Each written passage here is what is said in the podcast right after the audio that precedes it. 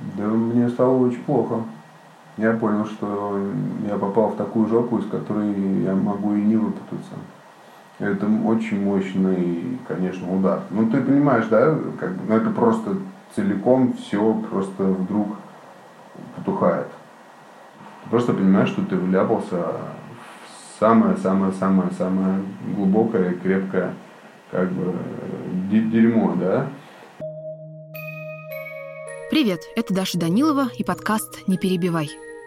Это первый выпуск, который мы писали в условиях самоизоляции. Его герой, как и я, живет в Москве, но мы не стали встречаться лично, а записали интервью удаленно.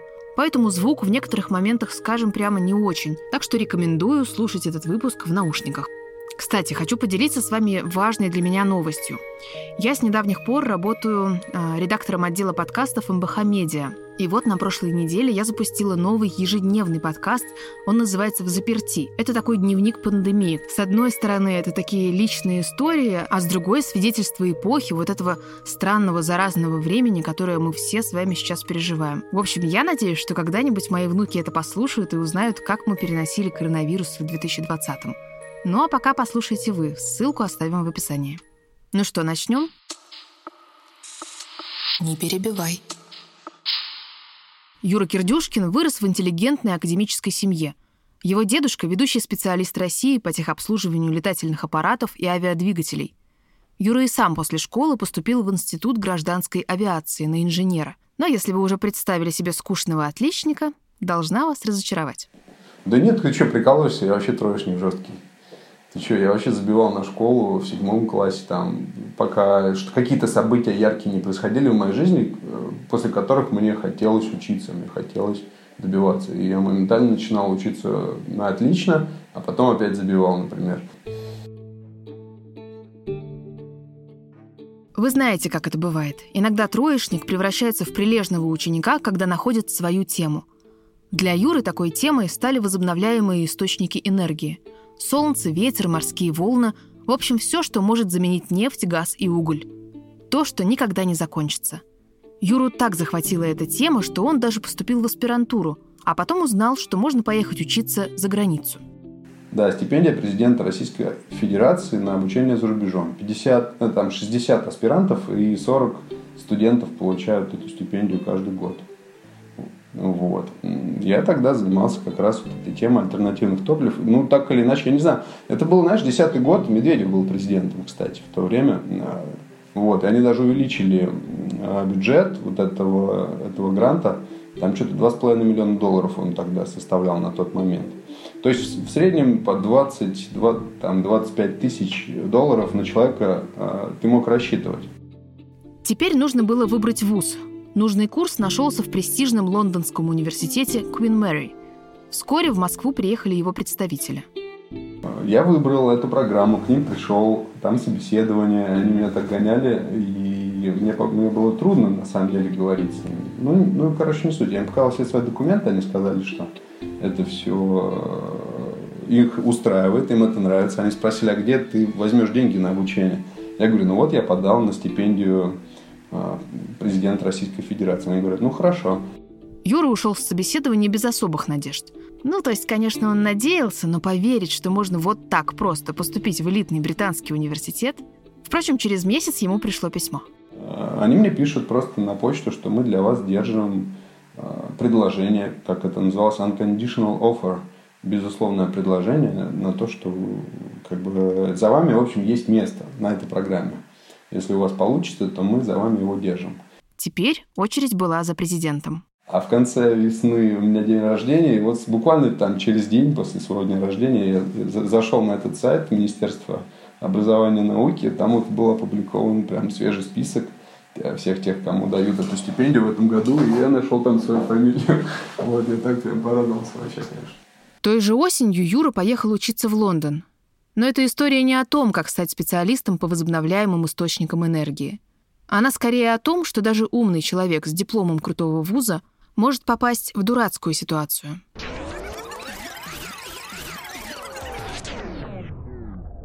На календаре 2016 Юра уже вернулся из Лондона в Москву, поработал по специальности, съездил в большое путешествие в Перу, а совсем недавно влюбился и теперь живет в Питере. Я москвич, взял, решил поменять свою жизнь довольно кардинально, довольно резко и начать все с нуля самостоятельно, без связи, приехал в новый большой город, и кому ты нужен в Питере со своим э, образованием Лондонского университета. Понимаешь, ты такой, как бы, ходишь буквально по улицам и, и думаешь, что тебе делать дальше в жизни. Юра с Ариной, так звали его девушку, стали снимать квартиру вместе. Найти работу по профессии в Питере оказалось непросто – а деньги, от проданной ради переезда машины, заканчивались. Надо было что-то делать. Ты мужчина, ты живешь с женщиной, и на тебе все держится. Даже если тебе приходится идти работать не по своему образованию, направлению, а это вот сейчас лучший вариант из, из тех, которые ты как бы за полгода нашел, то ты особо не будешь, знаешь, там выбирать, короче. Юра нашел работу в компании, которая производила рентгеноанализаторы. Эти аппараты показывают состав минералов. Юра должен был искать покупателей. Не самая интересная работа, но платили хорошо. И тут ему написал давний друг. Он уже какое-то время путешествовал по миру. Он такой пишет, вот э, у знакомых есть предложение, я тут типа часто поехать никуда не могу, э, нужно передать э, посылку. Вот. Он говорит, что люди много летают, и им нужны люди, которые помогают, короче, там с бизнесом. Я говорю, а что там за бизнес? Он говорит, ну вот, они э, в Таиланде реализовывают растительные всякие средства. Что вообще за тема? Звучит как странно. Он говорит, это кактус, там типа его цветы, э, просто какое-то расслабляющее средство там от депрессии, короче. Все как-то совпало. Переезд в новый город, нехватка денег, скучная работа. И тут это предложение. Мне хотелось как-то, знаешь, просто Э, наверное, немножко уехать куда-то в тот момент. Я чувствовал, что как будто я э, замкнулся довольно сильно в этом Питере, э, потому что я работаю на работе, которая мне не очень интересна, но тем не менее у меня есть какие-то перспективы роста, у меня есть потребность в наращивании своей клиентской базы в компании, в которой я работаю. А я даже в Перу был, и я понимал, где там у них какие промышленные зоны, где у них что вообще происходит. И поэтому я думал, что ну, на авось как бы кого-нибудь кто-то и найдется. Друг объяснил, что ему забронируют билеты и гостиницы, а сверху заплатят около двух тысяч долларов. Юра согласился и отправил организаторам скан своего паспорта. Для меня это все выглядело, знаешь, не как э, типа наркокурьер. Вообще никак. Для меня это все выглядело как просто вот его, у него какие-то там интересные друзья, и он в целом адекватный человек. То есть он никогда не был, знаешь, чем-то таким сам замешан, чтобы мне прям как бы задуматься, заинтересоваться, что типа э, здесь может быть какая-то подстава. Я хорошо знаю его, его бабушку, его маму, знаю, э, где они там в Питере живут. Я все это как бы знаю про него. А вообще он из Ростова, и там он в Ростове живет. Ну, то есть, ну реально, что ты не подумаешь, что такой чувак тебя хочет подставить. Как-то очень жестко. Подожди, сколько тебе было лет в тот момент? Это 2016 год. Мне был 31 год. Блин, серьезно? В 31 год ты не понимала, что бывают такие истории? А, я не знал, во всяком случае, про то, что таким методом пользуется наркомафия через друзей вовлекать э, людей, которые не в теме, в такую историю. И все же какие-то сомнения у него были. Через полторы недели Юра написал организаторам, что не сможет поехать. Те настаивали, мол, уже купили билеты. И Юра не стал спорить. Если в итоге я откажусь после того, как билеты уже купили, то знаешь, это будет просто я сам перед собой как бы буду чувствовать, что вот я теряю лицо перед другом. Понимаешь? Это такой момент, ну как сказать, ты уже сказал да. Вот это вот мужское ни, ни желания, ни умения отступить, или ну, все время нужно кому-то что-то доказать, ты же знаешь, ты уже там. Не можешь же поменять свое решение, ты, ты знаешь, перед друзьями это неудобно как бы. Чтобы не подводить друга и доставить расслабляющий кактус, Юра должен был совершить семь перелетов. Первым пунктом было Перу. Здесь Юра задержался на несколько дней, чтобы рассказать местным промышленникам о своих рентгеноанализаторах. Встречи прошли успешно, удалось раздобыть несколько важных контактов. Здесь же ему должны были передать кактус.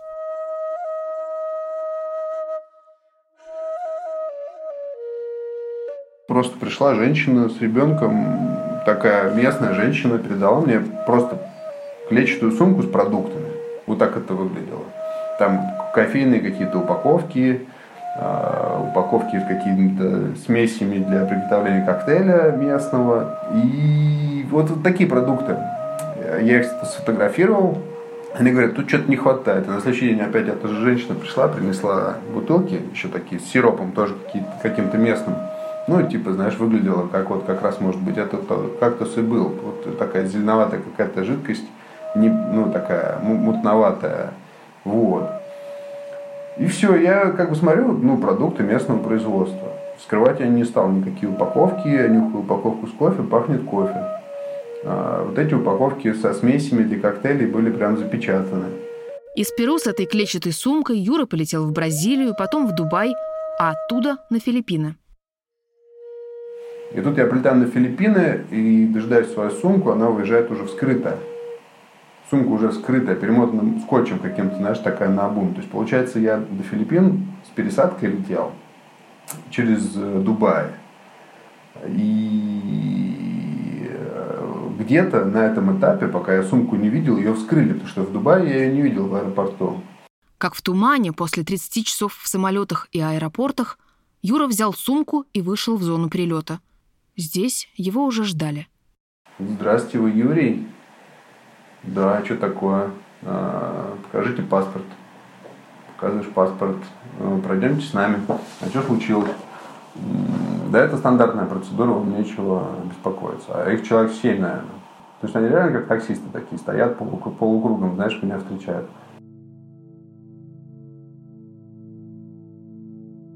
Юру проводили в отдельную комнату – Ничего примечательного. Большой стол и несколько диванов. А, я присел рядом э, с этим, короче, ну, с одним там, кто он, представитель таможни, как он представился. На самом деле он был специальный агент там при аэропортовой службе, там объединенное агентство, антинаркотическое ведомство, там все, все, ну, все дела, короче. Ну, он стал спрашивать, что к чему, что ты здесь делаешь, и сказал, что вот я по работе еду, показал каталоги нашей продукции на английском, визитки свои, все объяснил. Он говорит, ну понятно, мы сейчас будем досматривать твою сумку. Я такой, что случилось? Они такие, вот нам поступила информация о том, что у тебя в сумке с собой наркотики. Тут в комнату привели двух китайцев с большими чемоданами. Они летели тем же рейсом, что и Юра. Весь багаж поставили на стол и начали досмотр. Первый открыли Юрину сумку. Открывают сумку и достает все, что у меня там есть, и эти же сувениры, эти продукты, все начинают скрывать, и там везде оказывается кокаин, просто везде. Они берут тесты из этой бутылки, э, и эта бутылка дает положительные тесты тоже, как бы, вот эти бутылки с сиропами, которые. А там их, там, один литр 870 миллилитров на две бутылки, знаешь, то есть это, как считать, 2 килограмма. Дальше стали смотреть багаж китайцев. Открывают их чемоданы, в чемоданах ничего нету, ломают потайной карман, ну, то есть ломают стенки у чемоданов, и там потайной карман, и там у каждого еще по 80,5, по 9 килограмм кокаина, короче. А их двое всего. Да, то есть получается, видишь, как на одном рейсе а, одновременно кто-то слил крупную партию, короче, и подставил людей, которые были вообще не в теме. Все происходящее снимали на видео – я без труда нахожу в интернете репортаж филиппинского телевидения о том, как стражи порядка задержали крупную партию наркотиков. Tinanggi ng dalawang Chino na kasama nila ang naarestong Russian na si Kerdyushkin Yuri na nakuhaan din ng powdered at liquid cocaine. Потом эти кадры покажут по CNN. На видео худой и очень бледный Юра, растерянные китайцы и россыпь белого порошка. Очень много порошка. Почти 30 килограммов кокаина на троих. Да мне стало очень плохо. Я понял, что я попал в такую жопу, из которой я могу и не выпутаться. Это очень мощный, конечно, удар. Ну, ты понимаешь, да, как бы, ну, это просто целиком все просто вдруг потухает. И ты такой просто после этих 30 часов полета не особо еще оклемался, и тебе становится так плохо, что даже это описать невозможно. Как это возможно описать?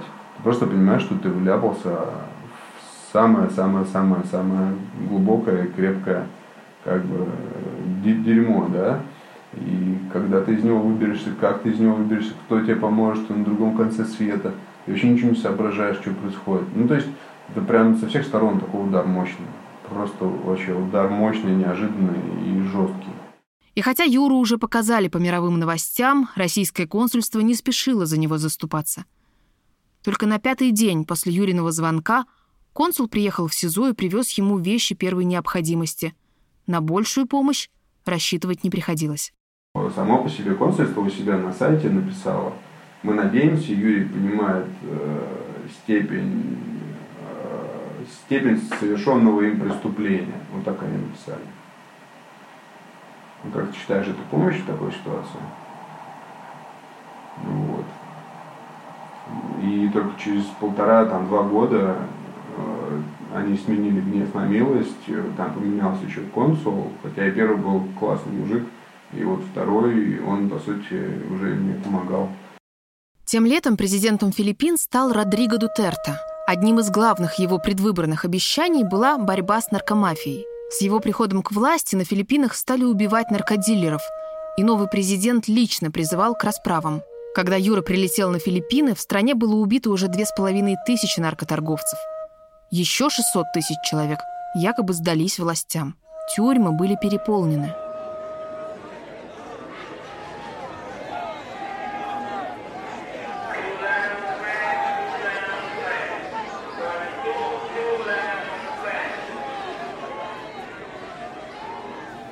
Маньяки, насильники, убийцы, вымогатели, э, наркоторговцы, наркодилеры, нарко... Наверное, да и полицейские тоже иногда попадали в такие места. Вот им это было вообще тяжело. Наркокурьеры и драглорды, так называемые. Я даже не знаю, как это. Наркопаханы какие-то, знаешь, такие. Днем там 35-40 градусов. Вот. Э, ну, то есть, внутри это полный, полная жесть. Вентиляторы есть, там, может быть, 3-4 штуки по углам, как бы, и открытые окна за решетками.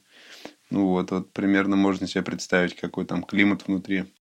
В бараках СИЗО, рассчитанных на 100 человек, к Юриному приезду уже содержали по 600 заключенных.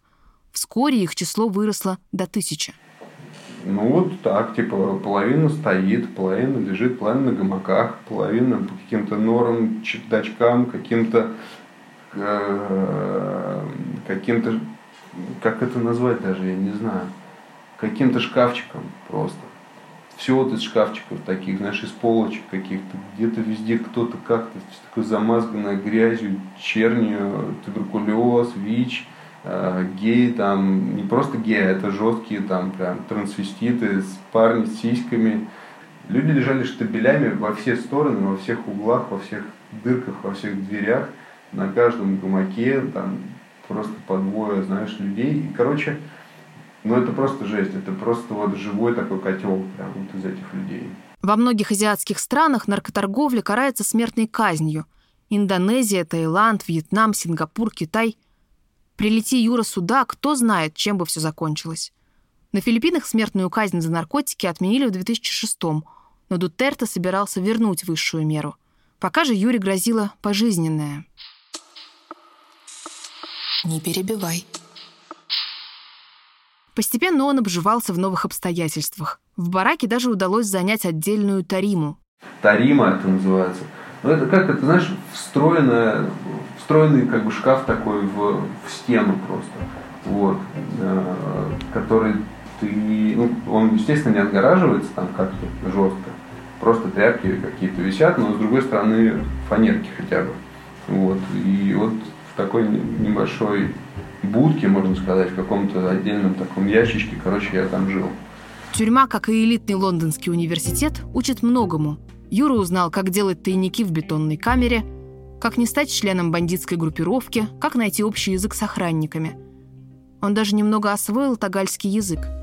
И стали первые охранники как бы идти нам навстречу, проносить какие-то там э, самые банальные, там, простые кнопочные телефоны, там, знаешь, по 25, по 30 тысяч рублей за штуку, если переводить на, на наши деньги которые тебе спрятать негде вообще в таких условиях. Ты там так изгаляешься, так изобретаешь эти тайники, что просто охренеть вообще. Там система вентиляции такая, знаешь, самая примитивная. Просто угол такой отгороженный корот, ну, маленькими решетками. Ты через эту решетку туда вниз сбрасываешь этот телефон, приматываешь к нему какую-то сетку от каких-то там мандаринов, знаешь, и потом ночью еще вылавливаешь оттуда самодельными веревками, самодельными крючками, короче, как повезет просто что там ничего не видно, у тебя зеркала все время отбирают. Если уж удалось пронести что-то, то кто-то на стреме смотрит в коридор, там, чтобы не шли охранники, кто-то вытаскивает, вылавливает этот телефон.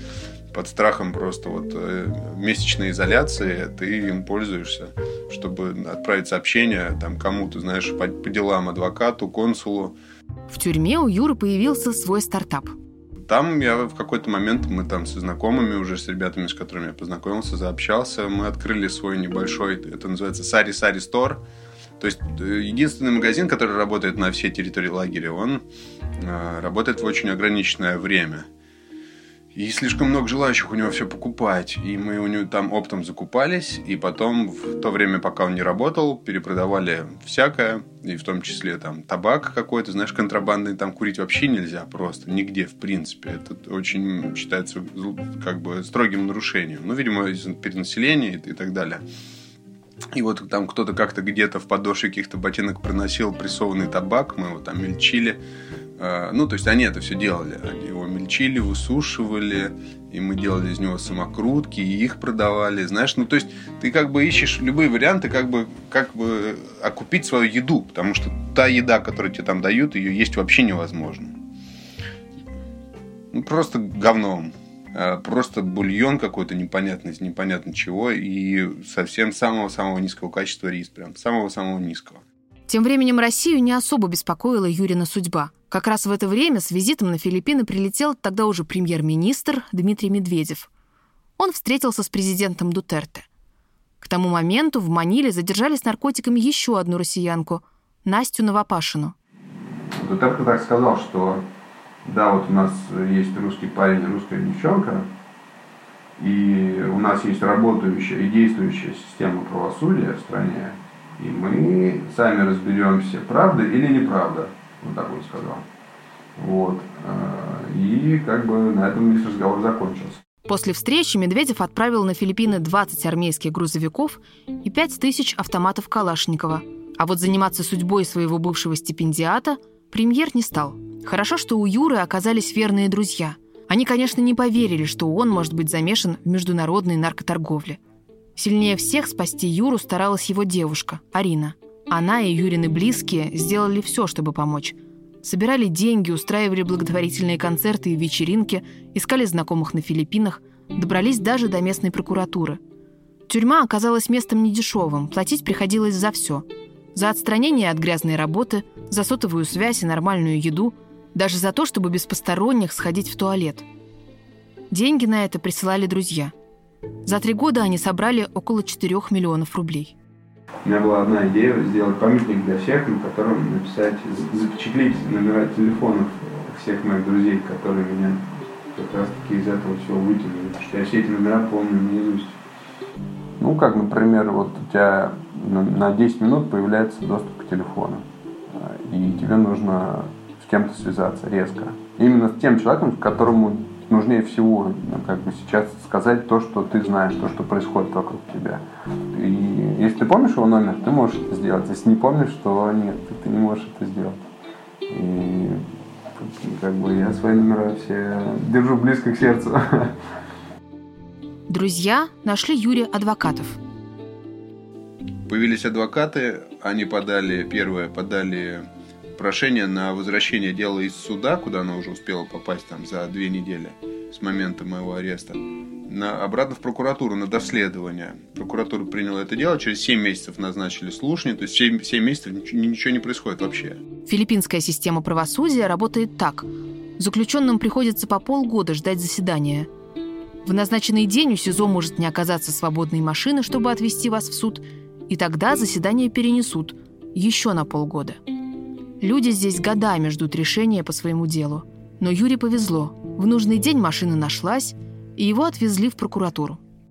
Они назначили слушание, я туда приехал, подал клятвенные заверения свои, подтвержденные всякими сканами документов, переписок, вот как бы показывающими, что я не являюсь ни организатором, не причастен никаким э, махинациям, никаким делам, связанным с, связанным с наркотиками, что у меня есть такое-то образование, что я на самом деле адекватный человек, который работал в это время, ну, то и так далее. То есть мы все собрали в кучу, подали, проходит 4 месяца, они, они как бы отказывают нам в, сня... в снятии обвинений и продолжают дело в суде.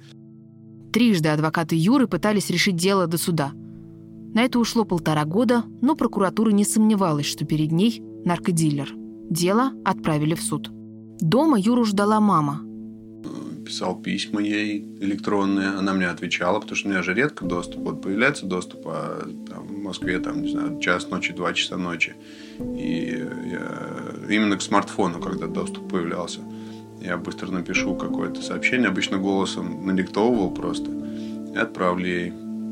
Через какое-то время опять доступ появился, я выхожу и смотрю, вот есть ответ.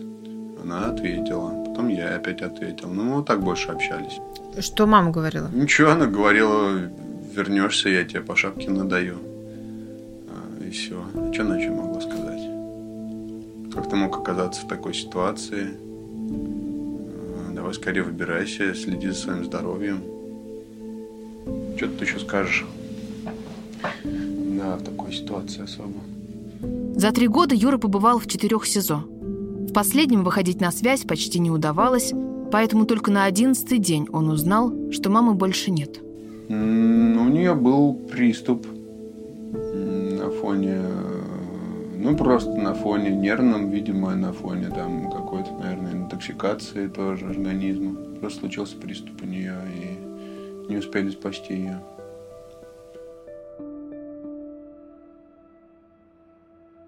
В июне 2018-го Юриным делом занялся суд. Мне очень в этом смысле повезло, что суд прошел оперативно и быстро. Э, вот. Хотя могло произойти все, что угодно. Могли переноситься слушания по необъяснимым, там, знаешь, причинам, независящим от нас обстоятельствам. Как бы. Но в итоге меня всегда привозили. И вот охранники вот с этого последнего места, они уже все понимали, что нужно мне помогать тоже, потому что я оказался вообще не в своей тарелке, совершенно не имея никакого отношения ко всему этому миру. Они это так или иначе поняли, потому что они видели просто, как я живу, они... Ну, так, как бы, знаешь, со всеми уже перезнакомливаешься ты за это время, и за исключением, по сути, начальника тюрьмы, все уже как бы чувствовали, что я адекватный человек, что будет счастье большое, если я в скорейшем в ближайшем будущем найду свою свободу. Я и выберусь из этого всего мира, из этого места. Юре поверили не только друзья, сокамерники и охранники. После трех лет в тюрьме судья признал Юру невиновным. Меня допросили, судья меня услышал, увидел, задал все интересующие его вопросы, я ответил на все эти вопросы, как только мог. И, и вот он вынес свое решение. Да, понятно, но просто вот по опыту, по опыту того, что мы слышим о российских судах, Блин, 95% э, что тебя бы посадили и даже не подумали бы оправдать. Ты можешь объяснить, почему тебя оправдали? Не, ну, может быть, для тебя это, да, для тебя это звучит странно и удивительно. Но почему бы он мне не поверил?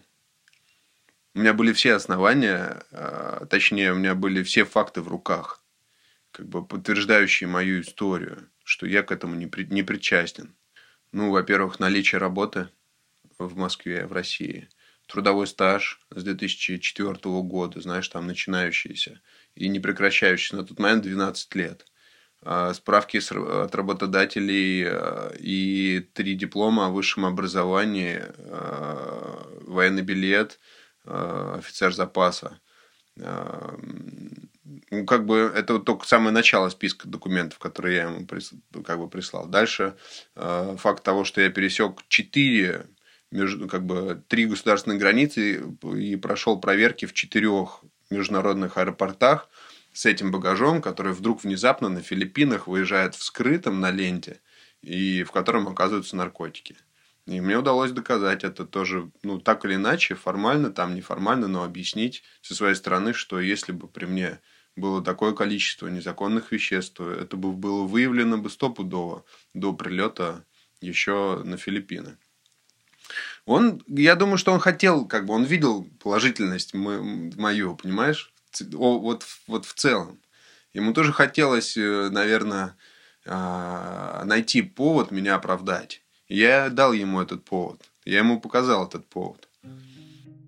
Юре и его адвокатам удалось доказать в суде, что его арест стал результатом договоренностей американских и филиппинских спецслужб с наркомафией. Наркокартель специально отправил постороннего человека с крупной партией в лапы правосудия, чтобы и дальше пользоваться связями в спецслужбах.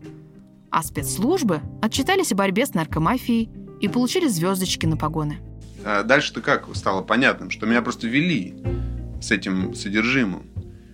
Э, служба по борьбе с незаконным оборотом наркотиков э, американской там департамента внутренних дел или как его там. Вот эти люди, они присутствовали при моем аресте на Филиппинах, и они передали информацию. То есть на Филиппинах-то меня как раз, э, когда только еще остановили до там всего происходящего, они уже говорили, что вот была наводка.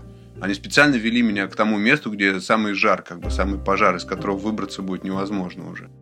Но сразу улететь в Россию не получилось. Оказалось, что все эти три года Юра злостно нарушал миграционное законодательство. Его туристическая виза, рассчитанная на 30 дней, давно закончилась, так что на Филиппинах Юра находился нелегально. И они мне как бы стали предъявлять, плати нам штраф. А, в размере за каждый год там что-то от... Э, ну, короче, там что-то около, наверное, 5000 долларов за год э, нарушения вот этого действия вот этого как бы миграционного закона. То есть за, за три года, получается, 15 тысяч я должен был заплатить за то, что не по своей вине нарушил законодательство да, миграционное. Российский консул обратился к начальнику миграционного департамента, и еще три недели Юра ждал разрешения уехать без уплаты штрафа. И то только потому, что его оправдали по такому громкому делу. Слепой мул – так в мире называют путешественников обманом, втянутых в перевозку наркотиков. И вот мы этим сейчас тоже дышим, как нашим каким-то таким гражданским делом, которое мы делаем. И вот то, что мне люди так сильно помогли в жизни, э, увидеть второе рождение и так скоро, попав в такую сложную ситуацию, меня очень сильно вдохновило тоже на то, чтобы помогать людям сегодня, которые, которым нужна помощь наша. Еще пока Юра сидел на Филиппинах, он и его друзья придумали общественное движение «Путь домой». Теперь они помогают россиянам, обманом вовлеченным в международный наркотрафик. И я, в общем, не отпускаю эту историю именно потому, что я думаю об этих людях. Я представляю, что им приходится переживать. Я с их родными здесь вижу, встречаюсь, общаюсь с другими ребятами, которые э, выбрались из похожей ситуации.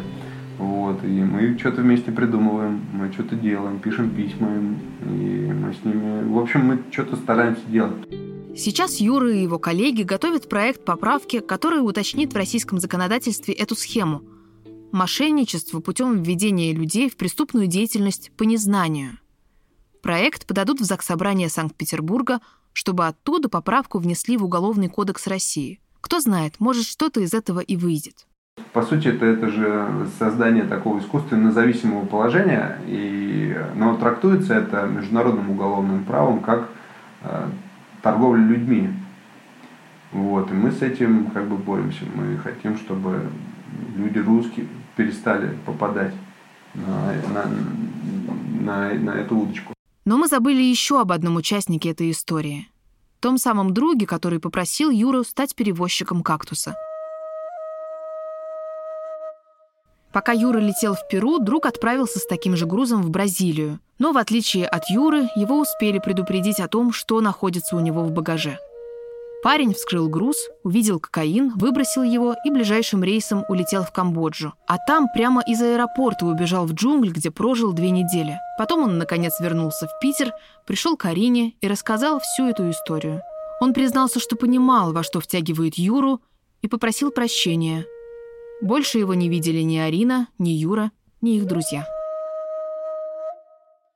В октябре 2019 Юра вернулся в Москву. Арина, которая все эти три года была с ним, продолжает жить в Питере. Арина меня очень вытянула оттуда. Вот, поэтому да здравствует настоящая любовь. И да пребудет с нами. Сейчас мы, э, каждый живет своей жизнью, и это нормально. Что она, я представляю, как упанула за это время. Не меньше, чем я. Вот. На самом деле, если не больше. Да, и ждала меня все это время, чтобы сказать, что ей теперь нужно свое время, что она не может кому-то отдавать себя, свое время больше сейчас, что ей нужно пространство. Все этого как бы заслуживают своего пространства, своего времени. Юра тоже заслужил свое пространство и свое время. Он нашел работу по специальности. Наконец-то занимается возобновляемыми источниками энергии. И кажется, у него все хорошо. Как никогда крепко верю в себя, в свое убеждение, в то, что у меня есть второй шанс, второе рождение, а, в то, что как жизнь бывает поменяется в худшую сторону резко, также она может резко поменяться обратно. Важно сохранять свою веру, свою силу. Вот, э, да, и свою звезду держать всегда перед глазами.